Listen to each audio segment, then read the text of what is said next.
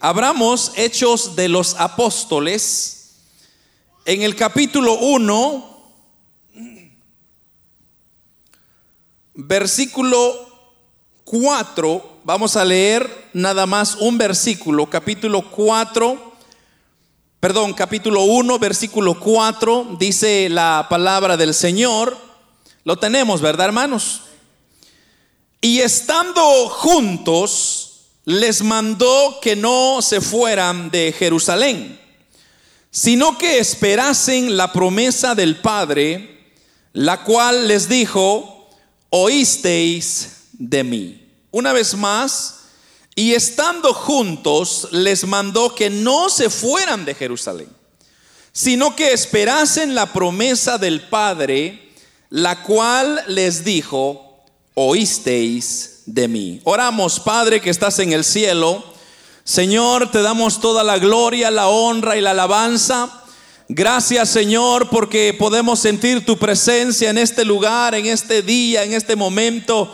Quizá, Señor, donde estamos ya viendo la luz, la, la, la penumbre, Señor, de esta pandemia que estamos saliendo. Gracias Señor por habernos guardado y porque has reunido la vida de mis hermanos esta mañana. Que Señor tu palabra venga, transforme. Que tu palabra venga y toque, nos ministre, Señor, nos llenes de tu presencia. En el nombre de Jesús te damos gloria, honra y alabanza. Tú eres digno, tú eres santo, tú eres poderoso. Señor, glorifícate en medio nuestro. Llénanos, Señor. Háblanos. Quita todo cansancio, quita todo obstáculo, toda obra que el enemigo quiera, Señor, poner en el camino. En el nombre de Jesús te damos gloria, honra y alabanza. Amén y amén. Pueden, hermanos, tomar sus asientos esta mañana.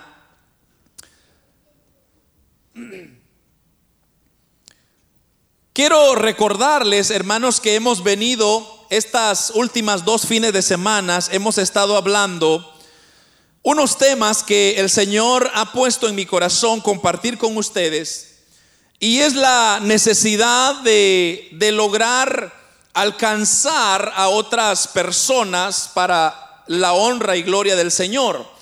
Una de las cosas que aprendimos la semana pasada es que usted y yo somos la sal de la tierra y la luz de este mundo. Una de las cosas que yo dejé bien en claro es que cuando la palabra habla de sal, estamos hablando de un elemento que sabe condimentar las cosas. Eh, en aplicándolo en el lado espiritual, la sal viene a ser un elemento interno, un elemento en nuestra vida que está constantemente limpiándonos, pero la luz es un elemento externo. La luz es un elemento para poder ser visto. Yo, yo les daba el ejemplo, por ejemplo, si estas luces que usted y yo estamos viendo ahorita le pusiéramos algo encima, esta luz perdiera su propósito, porque la luz no está diseñada para cubrirla, sino para ser expuesta. Entonces, eh, la luz, hermanos, necesita estar expuesta y una historia que a mí me encantó mucho que compartir con ustedes fue de una hermana que pertenecía a una iglesia y que eh, ella trabajaba en un departamento, eh, en una oficina, en un departamento en oficina, y había muchas otras hermanas de otras iglesias, y entonces ahí como que habían hecho un círculo tan bonito que ellos llegaban, oraban, platicaban de la Biblia, platicaban de la iglesia, era un ambiente tan bonito.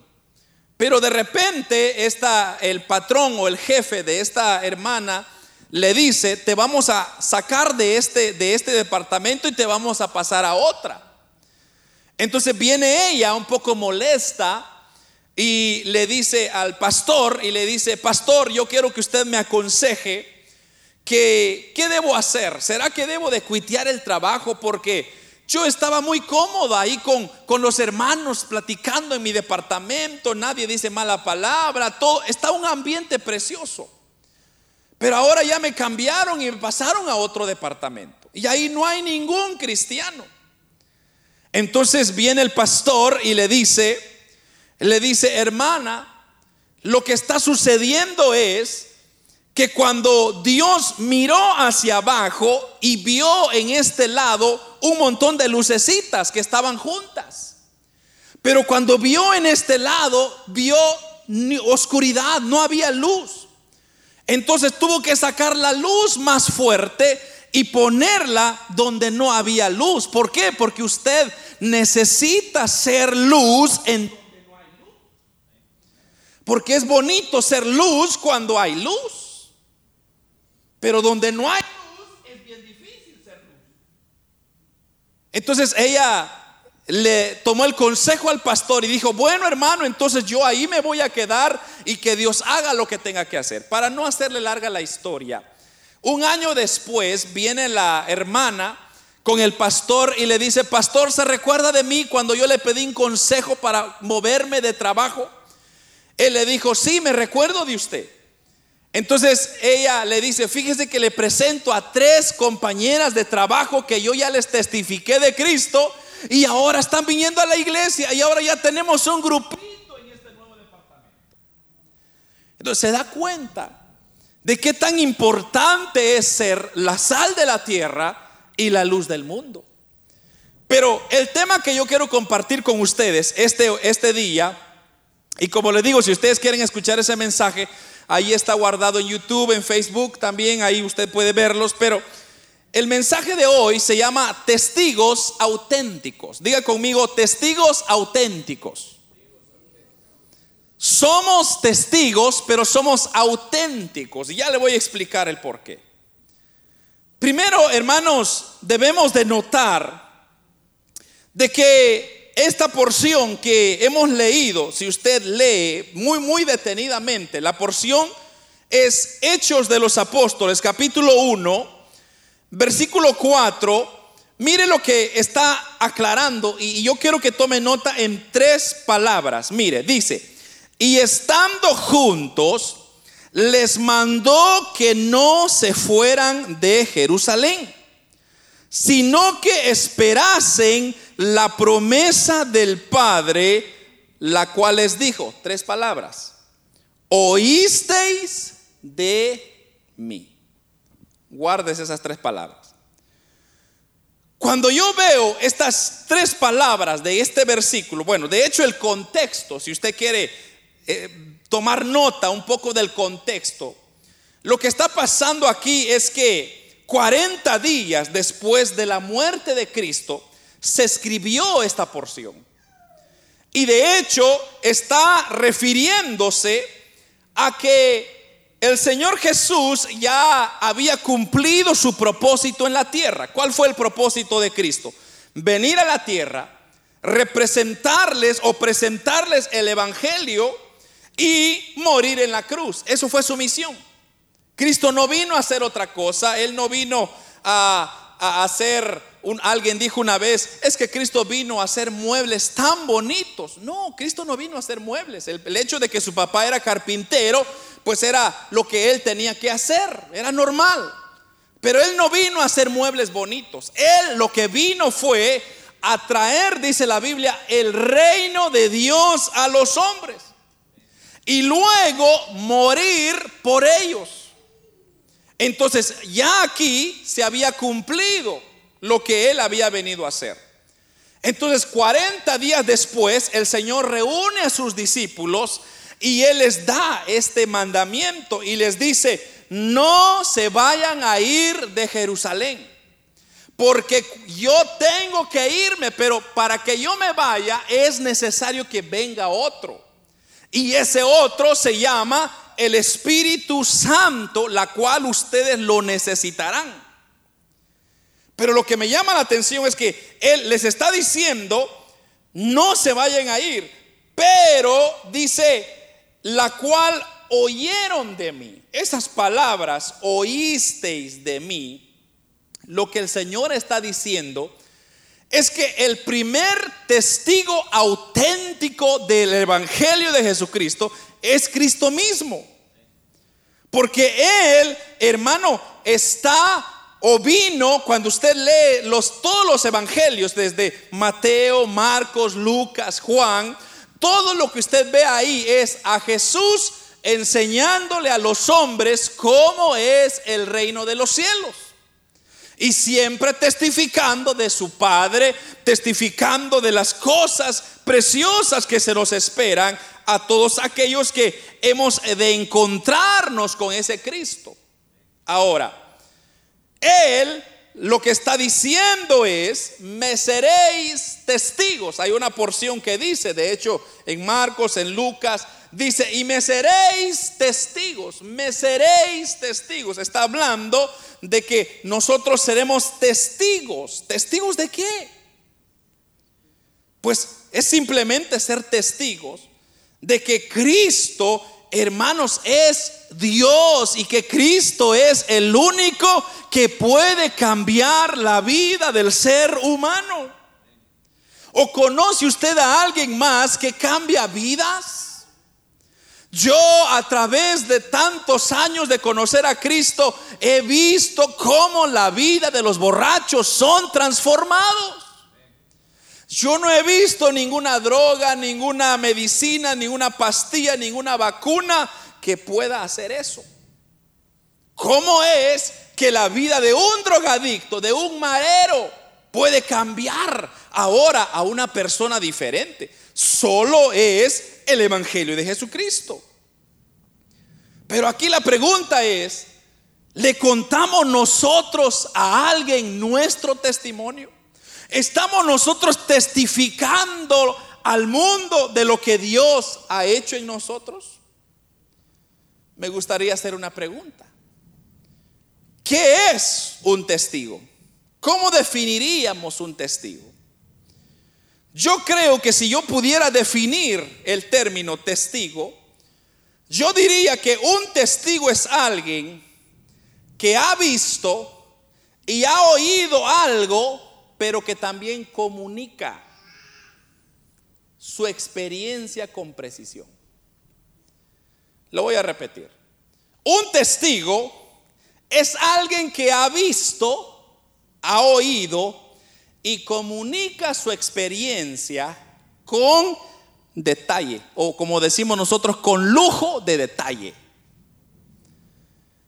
Hermanos, esto de ver y oír, que es lo que está diciendo ahí, oísteis de mí.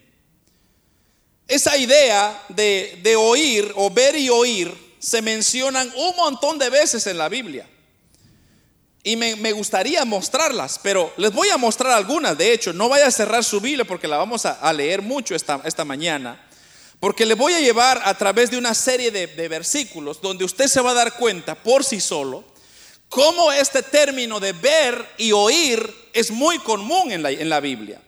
Y lo primero que vamos a ver es en Juan, mire, váyase conmigo a Juan, unas hojitas más para, para atrás serían, ¿verdad?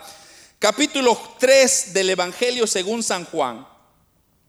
Un libro más para atrás de donde estábamos. Estábamos en Hechos y vamos a regresar a Juan. Juan capítulo 3, versículos 31 y 32. Mire lo que dice. El que de arriba viene es sobre todos.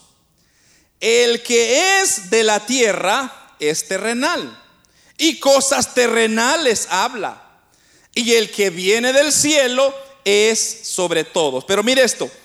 Y lo que vio y oyó, esto testifica. Y nadie recibe su testimonio. Tres cosas. Y lo que vio y oyó, esto testifica.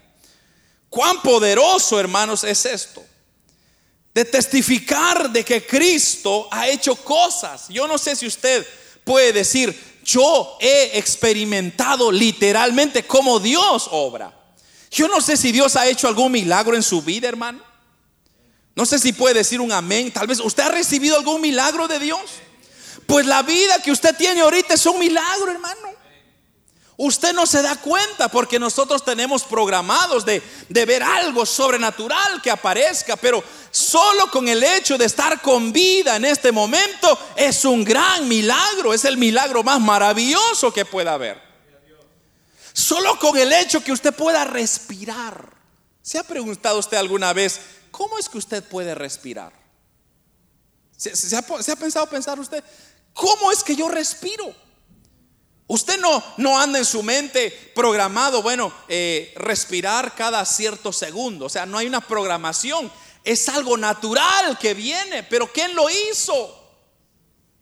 Nada más ni nada menos que el Creador, el Dios de los cielos, que hizo todo lo que existe, incluyéndonos a nosotros mismos. Una maravilla.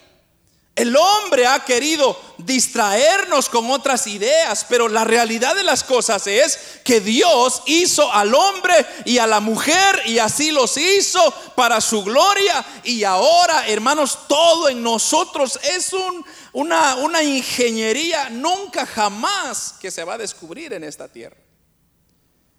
La gente ha querido ver una célula un, a detalle, hermano, cómo trabaja. Por ejemplo, alguien quiso abrir un cerebro y querer determinar cómo funciona. Es imposible. Pero usted y yo somos testigos de tantos milagros que ocurren todos los días. Entonces, el primer, el primer hombre que testificó del cielo fue Cristo. Porque ahí está diciendo, el que de arriba viene es sobre todos.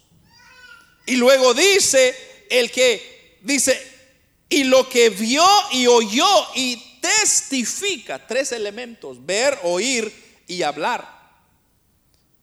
Esto testifica y nadie recibe su testimonio. Mire, le voy a llevar a otro. Lucas capítulo 2, versículo 20, otro libro para atrás.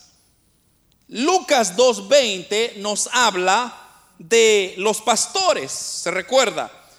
Los pastores, dice, y volvieron los pastores glorificando y alabando a Dios por todas las cosas que habían que oído y visto, como se les había dicho. ¿Qué venían haciendo? Testificando glorificando, dice ahí, y alabando a Dios por todas las cosas que habían visto y oído. Esto fue cuando ellos, estos pastores, ven, le, reciben una, una señal que el Hijo de Dios había nacido y ellos verificaron que entonces el Mesías había, re, había nacido, perdón, y que ahora para ellos era una alegría y estaban hablando, testificando. Mire, unas hojas, unos capítulos para adelante, capítulo 7 de Lucas. Capítulo 7 de Lucas, versículo 22.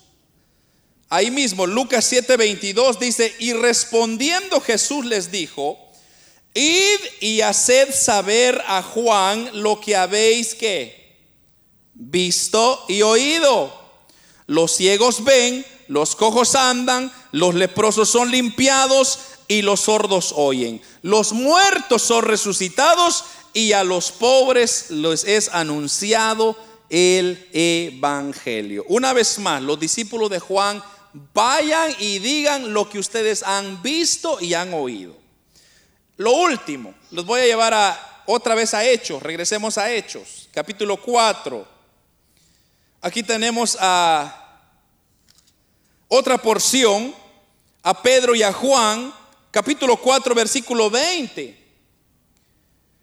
Porque no podemos dejar de decir lo que hemos visto y oído una vez más.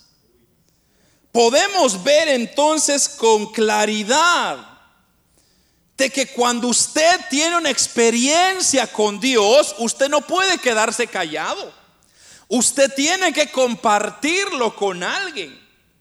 Oh hermano, si usted se ganara la lotería, si usted fuera seleccionado como, por ejemplo, ahorita hay una lotería de los que se están vacunando, no sé cuántos ya se vacunaron, cuántos ya, ya están esperando el millón de dólares. Pero imagínese usted que usted sea el ganador del millón de dólares. Yo no creo que usted se va a quedar calladito ahí. no digan a nadie, no digan a nadie porque solo es para mí. Hermano, lo primero que usted va a hacer es se va a poner una selfie con una cara torcida. con el cheque así que dio un millón de dólares, porque es que todo mundo tiene que saber, hermano, que yo ya soy millonario. Aleluya. Porque ahí sí somos, somos cristianos, ¿verdad? Oh, hermanos, aleluya, para la honra y gloria del Señor ya soy millonario. Pero eso no, pero usted no se ha quedado callado nunca jamás. Entonces, ¿acaso el Evangelio vale menos que un millón de dólares? ¿La salvación de Cristo vale menos que un millón de dólares? Entonces, ¿por qué no hablamos? ¿Por qué no comunicamos lo que hemos visto y lo que hemos oído? Porque los apóstoles, si ellos se hubieran quedado callados, si usted lee Hechos de los Apóstoles, hermanos, usted se va a dar cuenta que ellos comenzaron a hablar, hablar, hablar y decir, miren, ya saben lo que hizo Cristo, miren todos los milagros que ha hecho, pero lo más maravilloso de todo es que ellos comenzaron a contar sus experiencias. Y mire, lo voy a llevar a otra porción, primera de Juan, primera de Juan, esa está ya casi al final de la Biblia. Primera de Juan capítulo 1, a mí me encanta esta porción. Primera de Juan capítulo 1, versículo 1 al 3, si es que no me equivoco. Sí, sí, ahí está. Mire, mire, le voy a leer esto. Primera de Juan, capítulo 1, versículo 1 al 3. Dice así, lo que era desde el principio, lo que hemos oído, lo que hemos visto con nuestros ojos, lo que hemos contemplado y palparon nuestras manos tocante al verbo de vida, y, abre comillas, porque, o paréntesis, porque la vida fue manifiesta o manifestada, dice, y la hemos visto y testificamos y os anunciamos la vida eterna, la cual estaba con el Padre y se nos manifestó. Pero miren lo que dice el versículo 3, lo hemos visto y oído. Y eso os anunciamos para que también vosotros tengáis comunión con nosotros. Y nuestra comunión verdaderamente es el Padre y con su Hijo Jesucristo. Oh hermano, esta porción a mí me encanta. ¿Sabe qué es lo que está diciendo esta porción? Esta porción está diciendo, nosotros hemos experimentado la gracia de Dios. Nosotros conocemos verdaderamente quién es el Hijo de Dios. Pero no lo dice en palabras, pero lo que está dando a entender es, ¿cómo voy a permitir yo que mis amigos, mis familiares se vayan al infierno? Eso es lo que está diciendo. Yo le pregunto una, una pregunta retórica. ¿Usted quiere que sus familiares se vayan al infierno, hermano? Lógicamente no. Yo no quiero. Yo no quiero que ni uno de ustedes se vaya al infierno, porque ese lugar no fue creado para usted y para mí. Ese lugar fue creado para Satanás y sus demonios que se rebelaron contra Dios en el principio. Pero ¿sabe qué ha pasado? Que el, el hombre mismo ha desobedecido a Dios y Satanás ha influenciado en ellos que los quiere arrastrar a todos para que él no se vaya solo. ¿Y usted quiere ser parte de él también? ¿Usted quiere ser parte de la fiesta esa? ¿Qué está pasando con nuestra humanidad? No queremos, queremos que todo el mundo se salve, menos nuestra familia, menos nuestros hijos, menos nuestros padres, menos nuestros hermanos. ¿Sabe qué está pasando? Ya dejamos de testificar. Ya dejamos de hablar lo que hemos visto, lo que hemos oído. Mire, hermano, mucha gente a mí me dice, oh, hermano, es que las iglesias a mí no me gusta porque hay mucha gente falsa, mucha gente hipócrita. Pero bueno, yo le pregunto a usted y yo le digo, pero ¿y a quién le mandó usted a que usted pusiera su mirada en los hombres? La palabra de Dios a mí me dice, Pon tu mirada en el Dios allá, en el blanco perfecto, donde no hay sombra de variación. El que nunca nos va a fallar. el que siempre está con nosotros en las buenas y en las malas. No nos está diciendo ponga su mirada en el hermano, en el pastor, ponga su mirada en esta otra hermana. No, usted la pone porque quiere. Pero lo que está diciendo esta, esta porción aquí es que lo que era desde el principio lo hemos oído y lo hemos visto con nuestros ojos. Lo hemos contemplado y lo hemos palpado con nuestras manos concerniente a lo del Hijo de Dios. Yo quiero decirles, hermanos, que una de los, uno de los privilegios más maravillosos que el hombre, que el ser humano pueda tener en esta tierra es llamarse hijo de Dios. ¿Por qué? Porque nada más ni nada menos su papá es el creador de los cielos y la tierra, hermano. Eso es lindo. Aquí no importa, hermano, nuestro estatus, no importa nuestra raza, no importa eh, la economía, no importa las posesiones, no importa nada de eso, porque al final del día todo eso aquí se queda. Lo que importa es que tengamos paz. Lo que importa es que, la vida que nosotros tengamos la podamos disfrutar rodeado de nuestra familia. Aunque sea un pedacito de tortilla entre todos, pero la disfrutamos con una paz. Qué maravilloso eso, hermano. Qué lindo. ¿Por qué? Porque hemos visto, hemos oído, hemos palpado, dice Juan, lo que es concerniente al verbo. Mi vida, hermanos es como es, no porque yo sea más fuerte que usted, o porque yo sea más guapo que usted, o porque yo sea más gordito que usted. No importa eso. Mi vida es lo que es y ha cambiado porque yo he sido un testigo auténtico de las cosas que Cristo ha hecho conmigo. Yo le puedo testificar a usted cosas y milagros que yo no he hallado respuesta a una. Yo le, les he contado muchas de ellas. Yo he tenido el privilegio de conocer a un Dios que se manifiesta en dimensiones que el hombre y el ser humano no la pueden explicar. Hermanos, si vamos a hablar de posesiones, de la nada a mí me han regalado carros. ¿Y cómo lo han hecho? Porque yo, eh, oh hermano, es que es que yo tengo unas palabras para hablarle a la gente. No, no soy ni a veces hasta, hasta tartamudeo, hermano. No se trata de eso, se trata de tener la gracia de Dios con uno. Y otros tienen carros lindos, pero viven ahorcados con la deuda acá. ¿De qué sirve? Pero en cambio, Usted podría tener una chatarrita ahí con cuatro llantas que apenas va jalando, pero usted tiene paz. Usted disfruta. Increíblemente ese carro usted le echa chile picante y ahí va jalando, hermano. Y dice usted, ¿cómo es posible? Es la gracia de Dios. Mire, hermano, se lo voy a demostrar de otra manera más sencilla.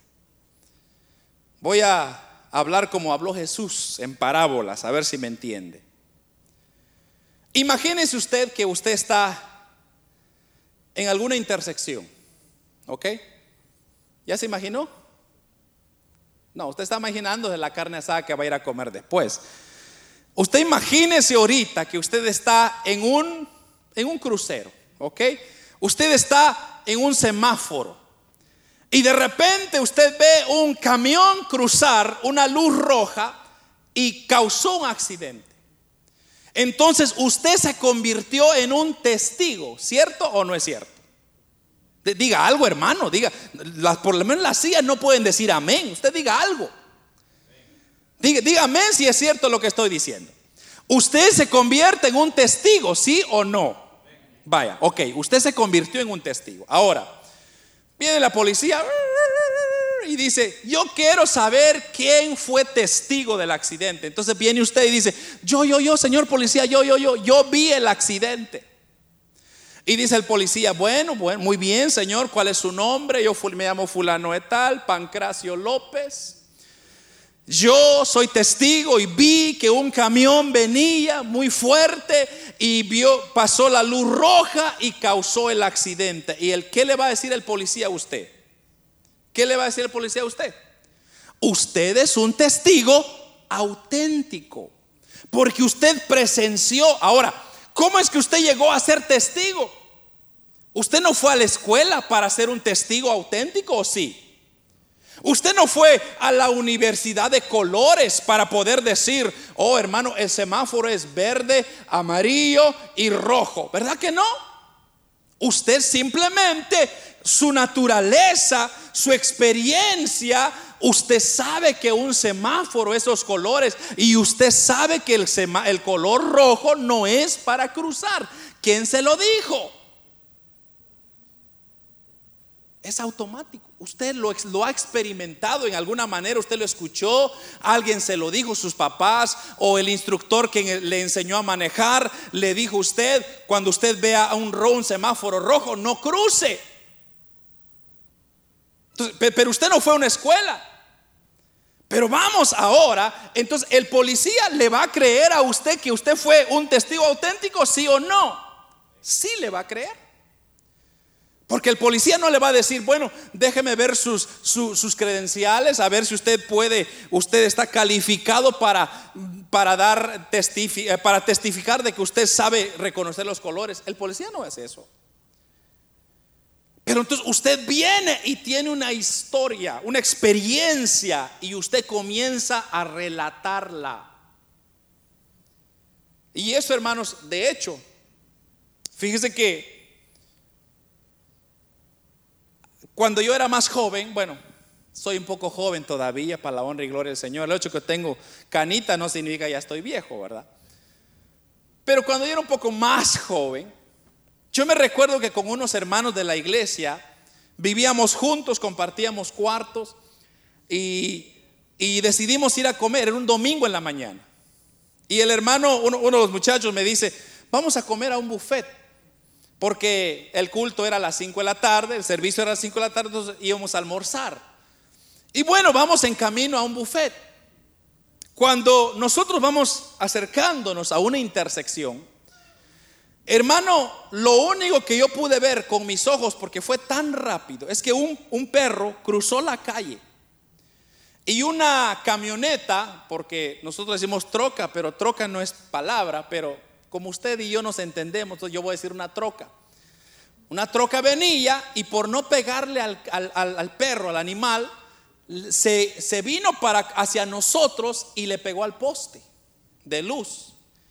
Y yo lo único que veo, hermanos, es que ese poste se viene reclinando hacia nosotros. Y yo dije, Padre nuestro que estás en el cielo, perdóname, Señor, porque si algo me pasa, ya me fui. Que me haya confesado. Y hermano, yo veo el poste que viene y cae en el carro enfrente de nosotros. El perro se salvó y el Señor se murió. Una experiencia tan terrible, el hambre se nos fue, olvidamos el buffet y ya todos nos quedamos en shock y dijimos mejor vámonos de regreso a la casa. Pero ahí yo pude ser testigo de un accidente horrorífico. Tal vez usted ha tenido las suyas. Pero cuando usted tiene una experiencia, usted es testigo automático. Entonces, ¿a qué, a quiero llegar, hermano? yo quiero llegar a que Cristo ha hecho algo en su vida, sí o no. Lo ha hecho conmigo. Entonces usted es un testigo. Entonces, ¿por qué no testifica? ¿Por qué no habla de lo que usted vio, de lo que usted oyó, de lo que usted ha experimentado? Fíjese que para evangelizar a las personas, como le he dicho yo siempre, no se trata de regañar a la gente, no se trata de decirle, mire hijo del diablo, si usted no acepta a Cristo se va a ir al infierno, aleluya. Eso no es la forma. La forma es decirle, mira amigo, Fíjate que yo era un borracho o lo que, lo que sea que era usted. Pero vino alguien y me dio esperanza. Yo lo acepté y ahora soy una persona nueva. Te comparto buenas noticias. Mire qué diferencia, hermano. Usted tiene una experiencia. Lo único que usted tiene que hacer es contar una, un testimonio de lo que Cristo ha hecho en su vida. Fíjese que hay una historia que un hermano contaba, no, es mía, pero dice que un hermano, eh, ahora es pastor, dice que él estaba metido en drogas, en alcoholismo, y un día él organizó una fiesta. Y una fiesta en su casa. Entonces, de repente, eh, antes de que la fiesta comenzara, él comenzó a hacer las, mesas, las sillas, la comida, un estrés terrible a comprar las cosas. Y de repente, cuando él se dio cuenta, se le vino encima una depresión que se quería quitar la vida. Entonces dijo él, bueno, la manera de quitarme la vida sin que nadie se dé cuenta es, voy a prender el horno. Y prendió el horno a 500 grados centígrados o Fahrenheit, perdón, no, no Fahrenheit. Y dijo él, yo me voy a meter en el horno, nadie se va a dar cuenta y aquí se acabó la vida para mí. Y viene él, lo prende, se calienta, el horno estaba rojísimo, abre la puerta y mete la cabeza. Y cuando él iba metiendo la cabeza se le vino un pensamiento y dijo, Dios mío, así de caliente va a ser el infierno. ¿Cómo voy a poder aguantar este calor? Y saca la cabeza y la cierra. Y se recordó que alguien le había dicho, cuando tú estás necesitado, repite esta oración, Señor Jesús, reconozco que soy pecador. El hombre acepta a Cristo. Pero mire, que no termina ahí. Como ya había organizado la fiesta, entonces viene la gente, hermano. Ya ve que cuando hay fiesta, le digo, hasta la suegra va de metido ahí, ahí va, todo el mundo. Amo la suegra yo. Y toda la gente metido. Y de repente, hermano, la gente dice, bueno, no, no, me recuerdo el nombre del hermano, pero me dice, vamos a decirle Juan. Bueno, Juan, ¿dónde está la droga, la cerveza? ¿Dónde están las bebidas? Y él le dice, ya las tiré. ¿Cómo que ya las tiraste? Sí, ya las tiré. Es que yo ya acepté a Cristo. Y la gente en shock. ¿Cómo que ya aceptaste? Esa?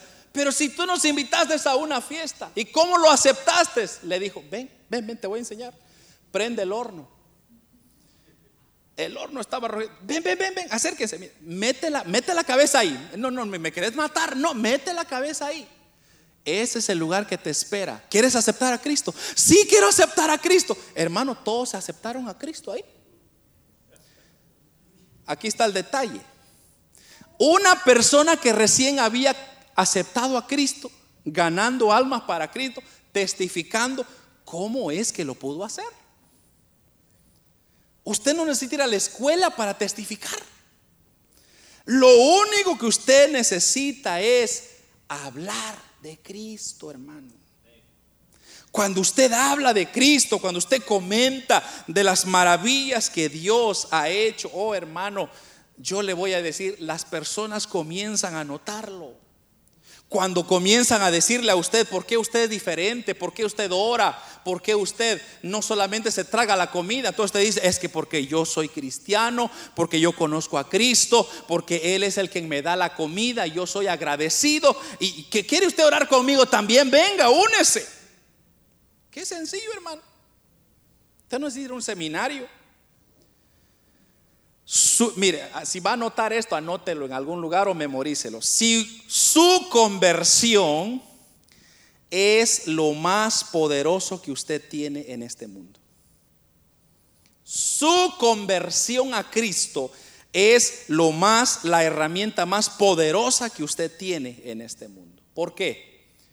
Porque fíjese que un testigo que es auténtico, ese no pelea, ese no anda buscando pleito. Cuando usted es un testigo, ese testigo no tiene nada de qué argumentar. ¿Por qué, hermanos? Porque cuando usted ha experimentado la gracia y el amor de Dios, hermano, eso es precioso. Es una experiencia, pero maravillosa.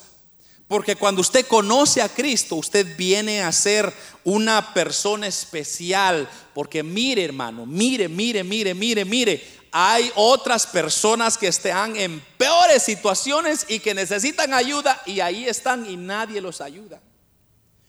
Pero Cristo se reveló a usted y a mí. ¿Qué vio en usted? ¿Qué vio en mí? Yo me he preguntado muchas veces, yo digo, Dios, ¿qué tengo yo de especial? Yo no tengo nada. Yo no tengo nada. Quizás soy un fracasado. Quizás no tengo las riquezas que otros tienen. Por ejemplo, hay personas, por ejemplo, yo, yo me pregunto, digo, mire este hombre Bill Gates, por ejemplo un archimillonario, billonario, que tiene mansiones, que tiene terrenos y que es dueño de medio mundo. Pero ese hombre no tiene la salvación que yo tengo. Y usted y yo sí la tenemos. Y usted y yo sí vamos a, a, un lugar mejor después que nos pase en esta vida, hermano. Después que muramos aquí, nos vamos a un lugar precioso por una eternidad. Pero dígame, ¿qué tiene de especial usted y yo? Solo es la gracia de Dios. Solo es la bondad y la misericordia de Dios para con nosotros, hermano. Por eso siéntese privilegiado de estar en un lugar como este y de que Dios le haya llamado y escogido. Dele un aplauso al Señor, hermano. Es un privilegio maravilloso. Pero si usted quiere aprender a testificar, yo le voy a enseñar cómo ser un buen hermano, hermana que pueda testificar, pero de una manera correcta. Amén. ¿Está listo? Cuatro letras. Se lo voy a dar en cuatro letras. Me encanta en inglés porque en inglés hay una palabra que justo cae a lo que yo le voy a decir. Pero le voy a dar la primera letra. La primera letra es C, de casa. ¿Ok? Cuando usted va a testificar a alguien, comience con una conversación. Usted no va a llegar a alguien, como ya le dije, a gritarle, mire, hijo del diablo. No, no, no, no. Eso no sirve. Eso no es civilizado.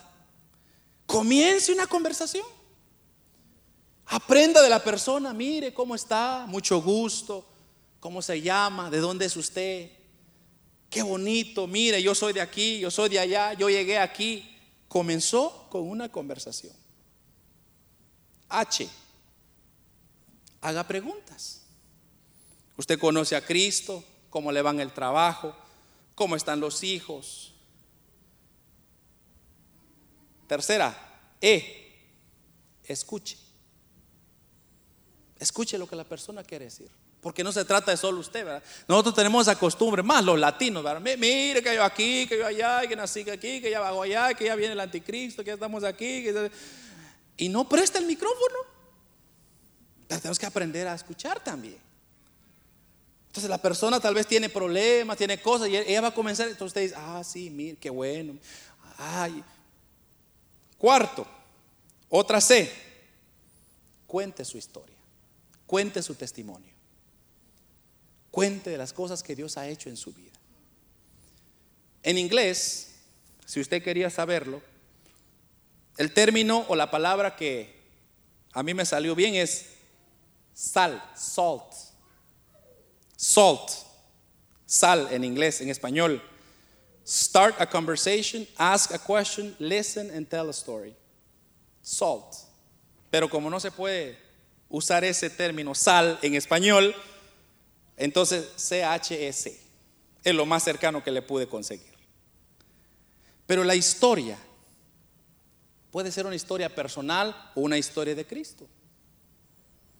Pero de que usted y yo necesitamos cambiar el mundo, necesitamos cambiar el mundo. De que usted necesita influenciar en sus familiares, necesitamos influenciar en sus familiares. Porque hermanos, repito, yo no deseo que mis hijos se vayan al infierno. Aunque no les guste, usted dígales, usted cuénteles, hijos, no se olviden de Dios. Hijos, Dios les está esperando. Hijos, Cristo les ama. Ay, papá, tú con la misma cosa, así dicen. Dígalo, déjelo que se revuelque en eso, pero usted síguelo expresando. Lo que usted vio, lo que usted oyó, es la palabra. Llegará un día en la vida de ellos cuando ellos se van a recordar, mis padres tenían razón. Pero qué triste será el día que sus hijos digan, mi padre ni siquiera me dijo nada. Mi madre ni siquiera me dijo nada. ¿Se recuerda a Cristo cuando le llegaban a buscar, por ejemplo, aquella mujer que fue hallado en el mismo acto del adulterio, lo que Cristo hizo fue tomar una actitud muy contraria a lo que el, medio, el mundo tenía. Entonces llegan los fariseos, las personas muy conocedoras de la Biblia, y dicen, Jesús, aquí te tenemos una pecadora. Y nosotros la vamos a apedrear. Mira, ya tenemos las piedras listas porque ella fue encontrada en el mismo pecado del adulterio. Así que, ¿qué dices tú? Y viene Cristo, agarra otra, otra, otra piedra y comienza a escribir. No sé qué escribió, pero comienza a escribir en la tierra. Y los fariseos se quedaron, ¿y este loco? Pero si nosotros estamos haciendo una pregunta, hay que acusar a esta mujer, hay que matarla. ¿Por qué? Porque la Biblia, la, ley de Moisés nos dice que aquella mujer que es encontrada en el mismo acto del adulterio, hay que apedrearla. Mire, lo primero que se me viene a mi mente es, esos que encontraron a la mujer en el mismo acto del adulterio eran también ahí chismosos. ¿Qué estaban haciendo ellos? Pero ahí estaban, ¿verdad, hermano? Como así es el hombre. Y Cristo, en vez de venir y reprocharles, Él simplemente usa el silencio. Y luego dice estas palabras. El que se siente, el que se siente digno, sin pecado, el que piensa que es perfecto, que arroje la primera piedra. Y ahí, hermanos, usted se da cuenta de que nosotros los humanos sabemos juzgar muy mal todo el tiempo. Porque una de las cosas que el hombre comete es, o los errores que el hombre comete es siempre irse por un solo lado de la historia. No se va por los dos. Y eso es un error que nos ha traído desastres. ¿Por qué? Porque si alguien le comenta algo, mire, ya oyó lo que está diciendo el hermano de usted. Y usted dice, ¿quién está diciendo algo de mí? A ver, tráigamelo aquí que ahorita me lo voy a cuadrar, lo voy a, a tortillar la cara.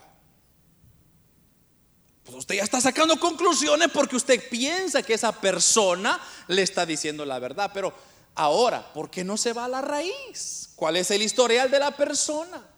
¿De dónde viene? Si esa persona es conocida por lengua larga, no hay que creerla. Y si fuese cierto lo que está diciendo, pues usted diga, el Señor hará justicia. Qué bueno que yo no puse mi mirada en el hombre, puse mi mirada en Cristo. Aleluya. Entonces usted no se preocupe cuando alguien habla mal de usted, usted diga, gloria a Dios, soy, soy famoso, diga. Todo el mundo está hablando de mí, aleluya. Pero no le haga caso. ¿Por qué? Porque Satanás dice que ha venido para matar, para hurtar y para destruir. Quiere destruirlos. Pero, ¿qué hizo Cristo? Cristo, en vez de tomar una actitud de, de, condenación, de, de acabar con las personas, ¿qué hizo Él? Él tomó la otra cara de la moneda, que era que los pecadores, mire, uno de los errores que nosotros cometemos cuando queremos testificar es que queremos que todo mundo sea como nosotros. Usted espera que sus hijos actúen como usted, que todos se comporten como usted, que todos hablen como usted, pero no es así. Esa es nuestra naturaleza, nuestro, nuestro hábitat de humanos es cometer errores y decir tonterías. Por ejemplo, los perros, los perros, ellos aullan. Por ejemplo, los gatos, ellos murmullen. Los cazadores, ellos cazan. Los mentirosos mienten. Los pecadores pecan. Los pecadores pecan. Los pecadores son pecadores. No los podemos tratar como que si no fueran pecadores. Es la naturaleza. Entonces usted no está llamado a cambiar y corregir a las personas, usted está llamado a testificar. Usted está llamado a presentarles el Evangelio, les guste a ellos o no. Entonces, algo que a mí me, me impactó tanto cuando yo regresé a Guatemala por primera vez, 17 años después me tardé yo para regresar a Guatemala. Yo crecí, llegué a los 11 años acá a Canadá y yo crecí acá, entonces me considero más canadian que Guatemala.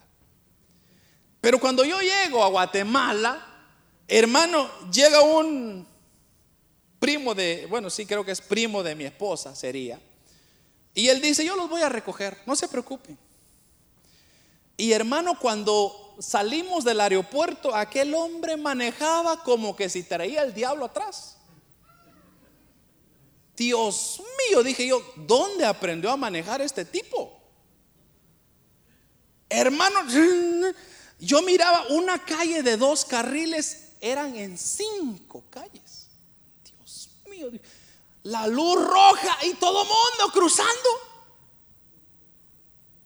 Hermano, yo me llevé un shock. Pero yo le pregunté al muchacho y yo le dije, óigame, le dije yo, ¿por qué? ¿Cómo es que usted puede manejar?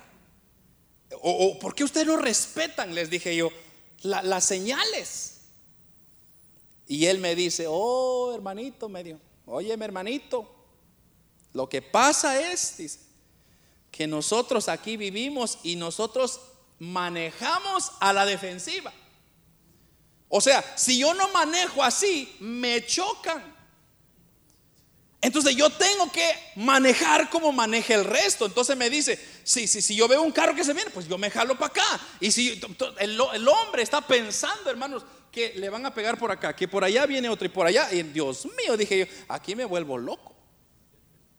Pero, ¿qué es lo que está? Él está acostumbrado a manejar a la defensiva. En cambio, nosotros aquí en el norte, oh hermanos, si alguien nos, nos corta, pip, pip, pip, y ya nos molestamos.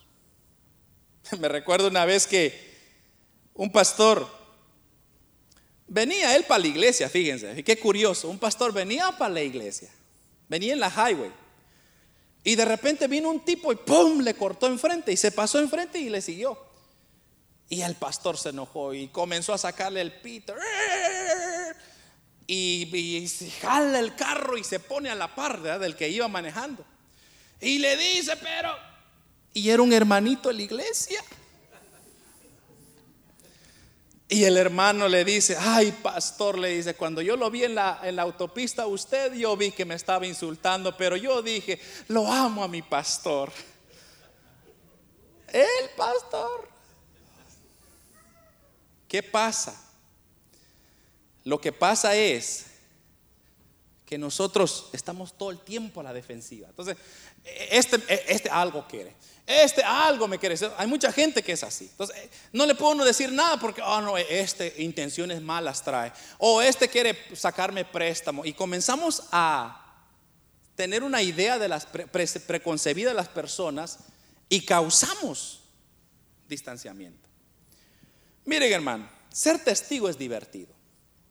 Contar lo que Cristo ha hecho es divertido. Solo cuente lo que usted ha visto, lo que ha oído y testifique. Eso es todo lo que tiene que hacer. Usted, el Señor, no le ha llamado a convencer a las personas. Dios en ningún momento le ha llamado a regañar a las personas. Dios lo que le ha llamado a hacer es a testificar. Si las personas no lo acepten, eso será el lío de ellos. Si las personas lo rechazan, será el lío de ellos. Pero usted ya cumplió su función de ser un testigo auténtico. Entonces, de hoy en adelante, no pierda la oportunidad. Pero más que todo, testifique a las personas de su casa. Porque yo creo que yo deseo que mi familia, mis hijos, mis padres, se salven a Cristo. Algo que le decía yo, eh, la razón por la cual tienen tantas sillas aquí es porque el día de mañana va a, iniciar una conferencia. Hay una iglesia de, de la India, de hermanos de la India, que van a hacer dos semanas de ayuno y oración consecutivas en este lugar. Entonces por eso ve usted tantas sillas, pero, pero el punto es cuando yo hablaba con ellos, yo les decía, eh, yo les decía, ¿y esto que están haciendo ustedes? O sea, a mí me sorprendió, porque yo nunca he conocido cristianos de la India, de la India, India, ¿verdad? Entonces, para mí es como que un shock así, es, es que los indios son ya sea budistas o son, ¿cuál es el otro? Musulmanes, exacto, o son musulmanes. Eso es, eh, para ellos eso es todo. Y Dios le libre hablar, porque yo he hablado con muchos indios y ellos no quieren saber nada de Dios. Y cuando yo veo a ellos, hermano, un gran grupo de ellos hablando de Cristo, y digo yo, qué, qué curioso, le digo yo, qué bonito es eso. Pero algo que ellos me decían es de que su deseo y su anhelo es llenarse y tener experiencias con Dios para poder hablar a otros. Y eso es lo que tenemos que hacer. Esa es la verdad. Si usted no tiene experiencias con Dios, pues ¿qué va a hablar? Pero yo creo que Dios le ha dado a usted tantas experiencias que usted solamente necesita abrir la caja de recuerdo y buscar todo lo que ha hecho Dios por usted. Pero para mí, hermano, lo más importante es, eh, ah, pero lo que yo también quería decirles de, de estos hermanitos, es que ellos me recordaron una verdad que yo siempre lo he argumentado. Y es que usted nota, la mayoría de personas que quieren ganar el mundo se van a otros lugares. Eso es lo que me decían ellos. Que todos, por ejemplo, los misioneros se van a Cuba, a República Dominicana, al sur. Pero ¿quién está ganando Canadá para Cristo? ¿Quién está testificando en Canadá? O sea, que se salve El Salvador y Guatemala, pero que se, que se condene Canadá. Que se salve México, pero que Canadá que se vaya al infierno. O sea, esa es la actitud que nosotros estamos dando. Hermanos, Dios nos trajo a nosotros acá para testificar acá. Testifiquemos. Hablemos, mostremos el amor de Dios y usted se va a dar cuenta que Dios hará el resto. Usted no tiene que decir, usted no tiene que convencer a nadie, usted solo tírele el anzuelo. ¿Se recuerda ese tema? Todos nosotros somos pecadores. Fue el primer tema que yo compartí con ustedes hace dos domingos atrás. Todos somos pescadores. Y, la regla del pescador para ir a pescar es, hay que poner una carnada. Y usted no va a ir a pescar a una piscina, va a ir a pescar donde hay pescados ahí escúchelo, porque ya me voy a tardar si le comienzo otra vez a narrar ese mensaje. Pero todos somos pescadores.